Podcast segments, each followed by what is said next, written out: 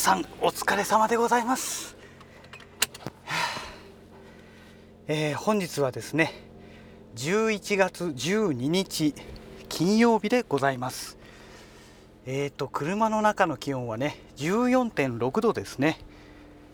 はあ、なんか救急車がさっきから走ってますね。はいそれではね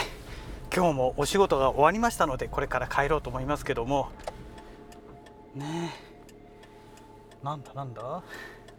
多分ね近くの病院に来るんじゃないかなと思うんですけども。この救急車の音っていうのはね何度聞いてもいい気持ちしないですね。あ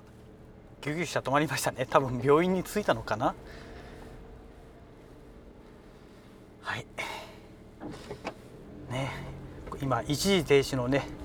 えー、交差点に今入ったとこなんですけどもほんとここはねすぐ近くに臨海セミナーっていうね学習塾があってね、えー、この臨海セミナーに来るね子供の親がね送迎でね路上駐車するんですよ。道路交通法を無視してね。ほんと大迷惑なんですよね。はい、えー、そんなわけでまあとにかく今日はもうお仕事終わったということでね。いやー疲れました、えー、最後の最後でね駐車場の更新のお客様とね散々ねあの某某国家権力の取り締まりの話をしてましてこことあそことあそこ危ないよっていうね危ないポイント情報をね散々お話ししてたんですけども。あの、まあ、車を運転してるとね皆さんやっぱり気になるのが、ね、スピード取り締まりだったりとかえー、ね、一時停止違反の取り締まりだったりとか、まあ、そういうものはね気になるかと思うんですけども、えー、大抵ねあのねそういう取り締まりをする時っていうのはねルールがあるんですね。まあ、ルールといってもねあのもうほんと単純明快なものでどういうところがそういう取り締まりポイントになるかという話なんですけども、えー、まずスピードを出して出しても大丈夫な安全な場所。えー、なおかつ人があんまり歩いていないところ。もう極力歩行者ゼロに近いような場所。で違反をしても問題がない場所。要はスピード違反をしたからといって事故が起こるような場所ではない場所。でなおかつそういう場所で取り締まりをしても、えー、取り締まりをしたことによって事故が起きないような場所。えこういう場所がね取り締まりポイントになってるんですよね。うん、長年長年って言ってもまあたかだかね20年近くですけども、まあ、車で走ってましてどういうところがね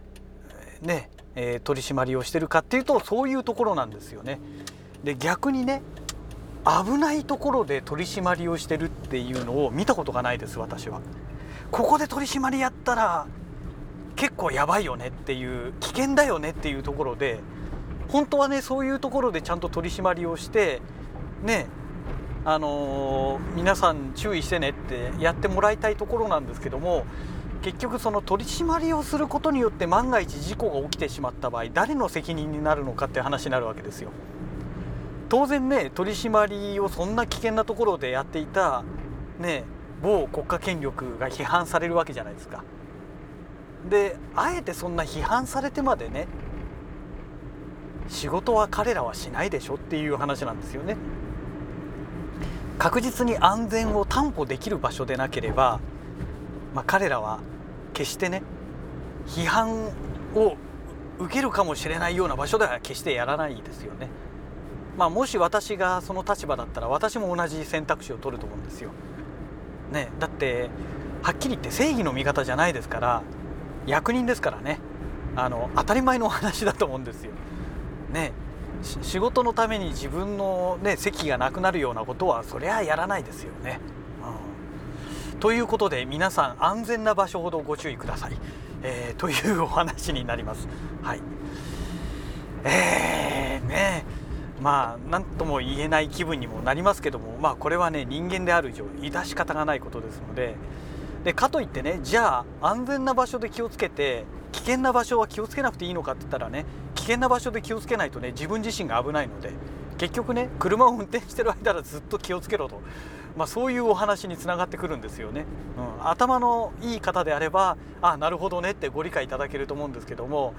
ちょっと IQ の足りない方ですとふざけんなこの野郎って多分ねブチギレるんだと思うんですよ、えー、そうじゃないよと。安全なところも気をつけて危険なところはもっと気をつけろよっていうそういうことですからね。気をつけないとあなたが大変な目に遭うよっていう話ですので、ね、ちゃんとねあの物事を考えて、えー、理解してくださいねというお話になるわけですけども、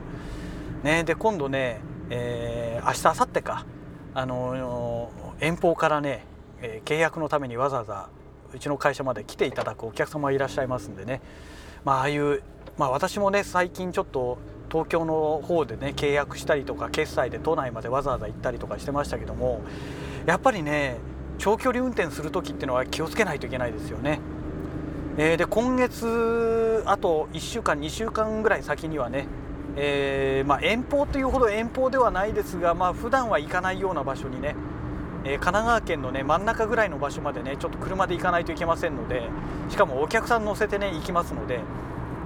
あのちょっと気をつけてね運転しなきゃいけないななんて、まあ、思ってるところなんですけどもねとにかくあの車でねハンドル握って事故一発起こせばねごめんなさいじゃ済まない結果が生まれますので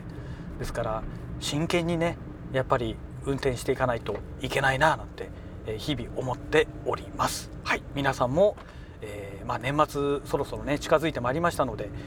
とにかく交通安全ね気をつけていただければと思います。はい。えー、それでですね、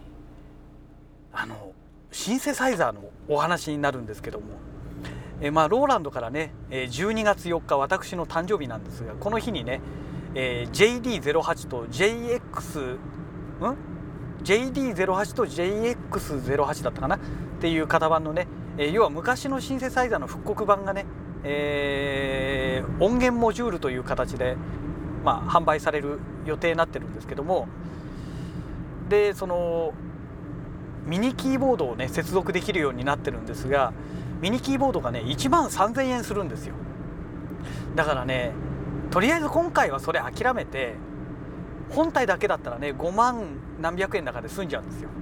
であと MIDI キーボード MIDI キーボードじゃないよ、えー、 MIDI ケーブルをね、えー、1本買えば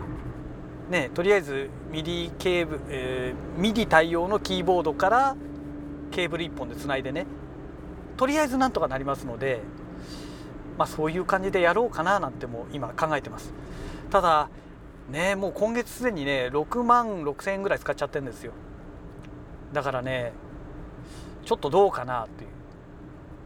感じなんですよね。うん。